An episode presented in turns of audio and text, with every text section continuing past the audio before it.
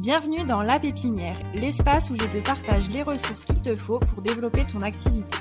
À chaque épisode, j'accueille un expert pour décortiquer le sujet du jour. Le but, t'aider à avoir toutes les clés en main dans de multiples domaines, que ce soit le SEO, le branding, le copywriting ou encore la création de contenu. Récolte les infos qui t'intéressent, ici c'est ta source essentielle pour développer tes projets et ta visibilité. Si tu aimes ce podcast, n'hésite pas à t'abonner et à le partager. Let's go Bonjour à tous et bienvenue dans un nouvel épisode de La Pépinière. Aujourd'hui, on se retrouve pour parler réseaux sociaux et plus précisément quelle stratégie concernant les réseaux sociaux pour l'année 2023 et on va aussi faire un petit récap de l'année 2022 et pour ça j'ai invité Fabien Delax. Salut Fabien. Salut Margot, merci de me, recevoir. Euh, bonjour à tous, je m'appelle euh, Fabien Delax, euh, je viens juste d'avoir 42 ans. Euh, la veille de cet enregistrement. Euh, donc, euh, je suis coach, formateur en, marketing digital et en gross marketing. J'aide finalement ben, mes clients à trouver des clients et à générer de la visibilité et de la notoriété grâce aux médias sociaux, et notamment avec des stratégies de contenu organique. Et c'est pour ça qu'aujourd'hui, on va parler de ce sujet. Merci à toi pour cet épisode. Donc je te laisse commencer avec cette première question justement. Bah, quelles sont un petit peu les tendances qu'on a pu observer pour l'année 2022 en matière de réseaux sociaux alors euh, moi j'ai identifié quatre tendances. La première c'est vraiment, personne ne le niera, on a vu une, explosion en fait des vidéos euh, format court, euh, notamment grâce ben, à l'émergence et à l'accélération de la croissance de TikTok. Le fait que ben, Instagram a un petit peu copié avec les réels ou les reels en fonction de comment on veut le prononcer. Et aussi surtout en fait le, le fait que YouTube s'y est mis. Et donc, euh, les vidéos shorts euh, sont devenues quelque part aujourd'hui euh, un point d'entrée extrêmement important sur, sur la plateforme YouTube. La, la deuxième, en fait, qu'on a pu observer sur, dans les chiffres, en fait, ce sont, c'est un peu ce, qu'on, ce que je vais appeler la, la stagnation du marketing d'influence qu'on a vu qu'en fait, il n'y a pas eu vraiment d'augmentation comme on peut le voir souvent dans, dans, dans, le marché publicitaire en ligne, des budgets consacrés à l'influence, donc c'est-à-dire au fait que des marques font appel à des influenceurs pour parler de leurs produits, de leurs services, etc. Donc ça, c'est quelque chose qui est, qui est, resté un petit peu euh, sur la même tendance que 2021. Euh, donc il y a, y a, aussi surtout beaucoup plus de petits influenceurs en fait avec des micro audiences et donc ça a un petit peu réparti le budget qui a pas euh, qui a pas énormément grandi sur sur plus d'acteurs aussi. donc ça c'est la deuxième tendance donc c'est la, stagnation de du marketing d'influence. La troisième en fait c'est ce que je vais appeler le déclin de Facebook qui reste euh, évidemment la, la, plateforme sociale numéro un et le groupe social numéro un, avec évidemment euh, Instagram aussi dans, leur giron. Il y a vraiment un déclin de Facebook en tant que plateforme sociale. On voit aujourd'hui que c'est euh, pour les marques en fait quasi uniquement à travers la publicité qu'on peut euh, aujourd'hui atteindre sa cible ou ses cibles sur, sur cette plateforme. Donc ça, c'est la troisième tendance. Et la dernière, c'est vraiment la recherche d'authenticité. Quand on voit justement bah, dans les formats euh, vidéo courts de, de TikTok ou, ou, des réels, etc. D'ailleurs, rien que le nom réel est assez euh, parlant. Eh ben, c'est vraiment la recherche d'authenticité euh, de la part des marques. Donc en fait, il y a une tendance globale, c'est que ben nous en tant qu'êtres humains, on préfère parler à des humains que parler à des marques, on préfère acheter à des humains qu'acheter à des marques.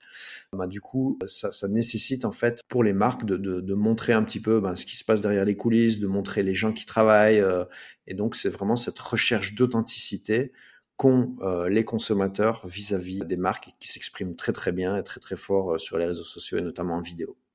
Carrément, pour revenir un petit peu sur ce que tu as dit, euh, la vidéo courte, c'est vrai que finalement, ils ont tous un petit peu copié euh, TikTok, mais c'est vrai que, moi personnellement, bah, je suis restée sur TikTok sur les vidéos, par exemple, les YouTube Shorts, j'en regarde vraiment pas du tout. Euh, les Reels, bah, ça dépend, si c'est dans la partie découverte, pas du tout, mais si c'est des personnes que je suis, oui. Mais ça reste quand même TikTok, on va dire, le réseau social sur lequel j'aime le mieux regarder des, des vidéos courtes. Et aussi, bah, Facebook, c'est vrai, comme tu dis, on va pas du tout euh, poster, faire des publications pour sa marque, mais plutôt passer par les, euh, Facebook Ads, bon, Meta Ads du coup, mais non. Et puis, comme tu as dit, la recherche d'authenticité à travers les vidéos pour les marques, encore une fois, même sur TikTok, et puis bah, sur LinkedIn, hein, comme on le voit aussi actuellement. Et du coup, maintenant, pour l'année 2023, euh, pour ceux qui se lancent ou même ceux qui souhaiteraient développer leurs réseaux sociaux, est-ce que tu as des étapes à nous décrire justement pour créer cette stratégie? Ouais, donc si on, si on veut créer aujourd'hui une stratégie euh, pour sa marque sur les médias sociaux en 2023 à base de contenu organique, hein, précisons-le, donc c'est vraiment euh, pas des stratégies euh, publicitaires d'achat média, ben, j'ai développé une méthode en cinq étapes qui permet de créer sa stratégie et de la déployer. Et on va voir comment aussi dans ces, dans ces cinq étapes, comment on peut choisir euh, les médias sociaux qui sont appropriés à, sa marque. La, la première étape, c'est vraiment d'abord bien connaître euh, sa cible. Donc c'est vraiment d'arriver à bien connaître euh, son audience, les gens qui, qui achètent euh, ou qui consomment euh, nos produits. Ça va permettre non seulement de, de, de, définir, on va voir sur quelle plateforme on va, on va pouvoir se positionner, mais aussi d'autres éléments comme la tonalité de marque, etc. la deuxième chose, c'est d'avoir une proposition de valeur qui est claire et qui est bien définie et qui s'appuie justement sur les problématiques, les besoins, les motivations qu'on a identifiées dans son audience cible, chez son client cible. Donc ça, c'est assez important de savoir finalement bah, quels sont les arguments et quels sont les messages qu'on va vouloir faire passer à propos de sa marque, de ses produits, de ses services, de ses valeurs à sa cible. La troisième chose, la troisième étape, c'est vraiment de se fixer des objectifs et qui sont atteignables. L'avantage du marketing digital et l'avantage des médias sociaux, c'est qu'en fait, tout est mesurable. Donc, euh, tu vas faire une publication, tu vas pouvoir savoir euh, combien de personnes l'ont vu, combien de personnes ont interagi, euh, combien de commentaires tu as eu, etc. Et donc, le fait de se fixer des objectifs, en fait, ça te donne un but à atteindre en tant que, marketeur ou community manager sur, par exemple, le nombre d'abonnés que tu veux obtenir ou le nombre ou le taux d'interaction, c'est-à-dire le nombre de, gens qui commentent ou qui, ou qui réagissent à tes posts que tu peux avoir. Et ça, ça va te guider, en fait, dans comment optimiser ta, stratégie en, permanence. Du coup, la quatrième étape qui est, très importante, c'est vraiment d'arriver à choisir les réseaux sociaux qui sont adaptés. D'abord, adaptés à sa cible. Si on vise, par exemple, si on a un produit qui s'adresse plutôt aux personnes âgées, aux plus de 60 ans, euh, c'est pas vraiment sur TikTok qu'on va aller trouver euh, son audience. Donc, il faut essayer de bien comprendre aussi quelles sont les typologies d'audience qui sont présentes sur les différentes plateformes. Euh, bah, Aujourd'hui, les, réseaux sociaux mainstream ça reste Instagram euh, et Facebook où on va trouver une, tranche de population assez large. Mais si on vise les jeunes, on va plutôt aller sur TikTok. Et si on vise les professionnels parce qu'on est plutôt dans le B2B, on va plutôt aller sur euh, une plateforme comme LinkedIn. Regardez en fait ce qu'on a comme ressources à disposition. Est-ce que vous avez les moyens de faire appel à une agence? Est-ce que vous avez euh, suffisamment de, compétences en interne, que ce soit au niveau production du contenu, du design? Et puis, il y a aussi le domaine d'activité. Donc, euh, comme je le disais, ben, si vous êtes en B2B, il y a plus de chances de finalement euh, générer des opportunités commerciales, des leads ou de la demande sur euh, des plateformes comme LinkedIn, même si ça ne veut pas dire que ça exclut, par exemple, Facebook.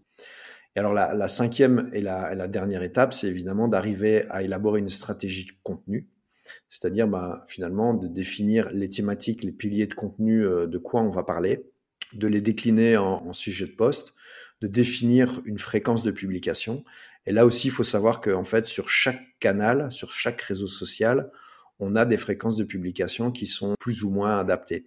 Si on regarde, par exemple, bah, si on est une page LinkedIn, la bonne fréquence de publication, c'est euh, euh, environ 4 posts par semaine. Si on va sur, euh, sur TikTok, c'est pas mal de publier un TikTok tous les jours ou tous les deux jours. Et donc, il y a une fréquence à respecter qui est différente d'un réseau à l'autre. Et puis après, il y a tous les éléments de, style finalement, de tout ce qui euh, correspond à la marque. Et donc là, on va parler de tonalité, de charte graphique, etc.